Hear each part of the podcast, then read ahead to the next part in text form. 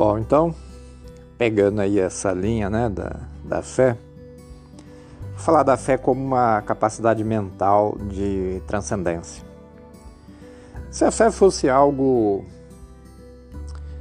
que não merecesse a atenção que merece, o mundo não teria aí registrado até 5 mil anos de história, né? Às vezes até mais. A história revelada pela arqueologia, né? historiadores, pesquisadores que de fato mostram é, mostram registros, né?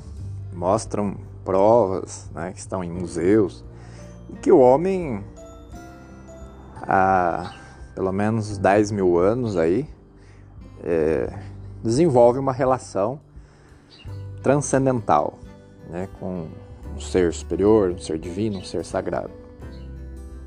Então, sem precisar me aprofundar muito nisso, só para contextualizar, né, que de fato a fé ela tem relevância no, no mundo, é, tanto da religião, né, da sociologia, mas também da psicologia.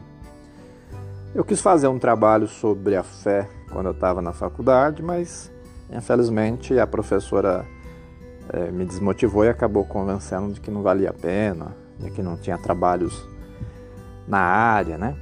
Aliás, no Brasil tem muito pouca coisa realmente em termos de produção acadêmica, uma pena. É, tem muito debate, tem muito isso, muito aquilo, mas produção que é bom tem pouco. Então eu volto agora, né? Muitos anos depois, tipo uns 25 anos depois, eu volto no mesmo tema a fé né, como uma motivação. Do ponto de vista da motivação, a gente pode pensar no sistema emocional.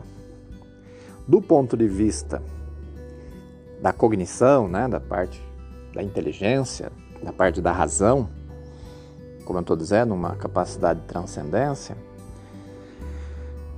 a gente então observa que a fé ela tem uma abrangência dentro da gente.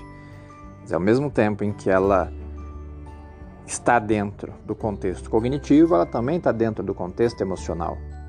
E isso torna a fé um tema né, muito importante, porque de alguma maneira é uma experiência de integração, né? integração entre uma coisa e outra.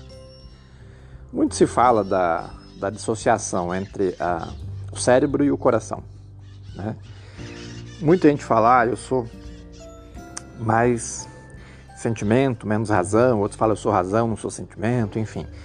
A experiência da fé, ela, por natureza, já integra mente e coração, né? sentimento e pensamento.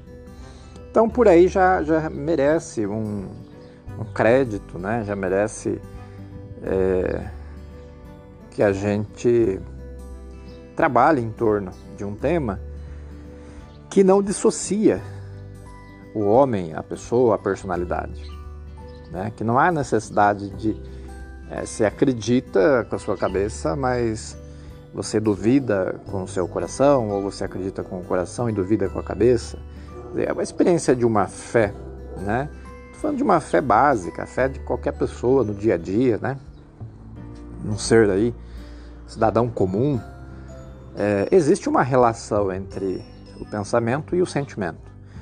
Seja qual for a fé, esse indivíduo, esse sujeito, ele mantém uma certa coerência, né? É, diante dessa fé.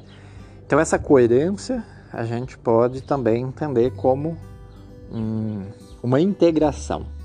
Então a fé pode ser vista como algo que nos integra, integra a nossa personalidade.